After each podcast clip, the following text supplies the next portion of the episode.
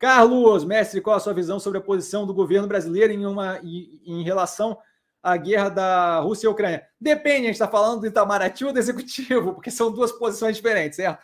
O Itamaraty está indo seguindo a Constituição brasileira e seguindo é, a, a prática que a gente tem de ser contra a guerra, de se oferecer como uma parte intermediária que ajuda na negociação, que é histórica nossa e constitucional, certo?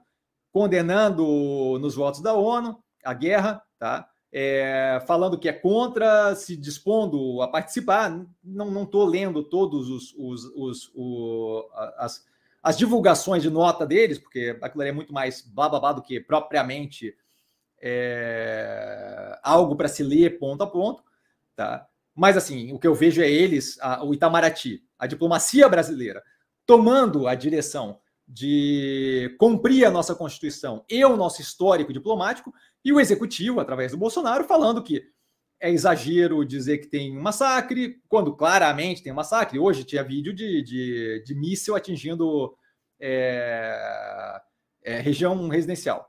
Tá? E aí não, não precisa nem entrar no vídeo. Tá? Mas assim, se você parar para olhar um pouquinho, você vai ver report atrás de report de, de, de, de, civil sendo morto e por aí vai. Confirmação. Tá? Então, assim, isso não deveria estar acontecendo, certo? É, especialmente se você tem civil isolado, numa região isolada. Se você quer fazer o ganho militar, então você não tem porquê é, partir para esse tipo de tática que é crime humanitário, por aí vai.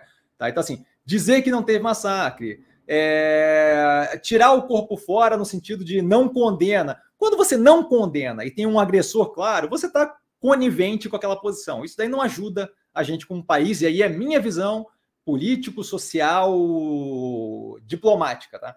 Não tem propriamente relação com o mercado financeiro. Não acho que a gente vai virar alvo de nada é, por causa daquela posição. Mas que fica uma relação, que fica uma coisa feia é, globalmente, fica. Tá? É, acho que a gente vai ter um delta a mais de, de, de boa vontade do, do, do, do, do cenário internacional, porque já viram quem é o nosso presidente, vem acompanhando isso há bastante tempo e a gente está prestes a ter uma eleição. Então, acho que existe todo uma, um espírito internacional de vamos deixar respirar ali, porque daqui a pouco o bobear troca o governante e a gente começa a conversar civilizadamente de novo.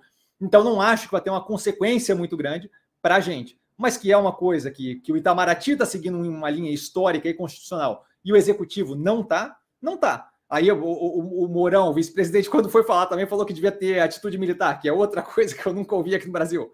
Sabe? É, é, é, é bizarro. Mas, assim, é muito mais a questão da minha opinião político, social, geopolítica do que, do que, do que qualquer outra coisa, diplomática do que qualquer outra coisa. Tá?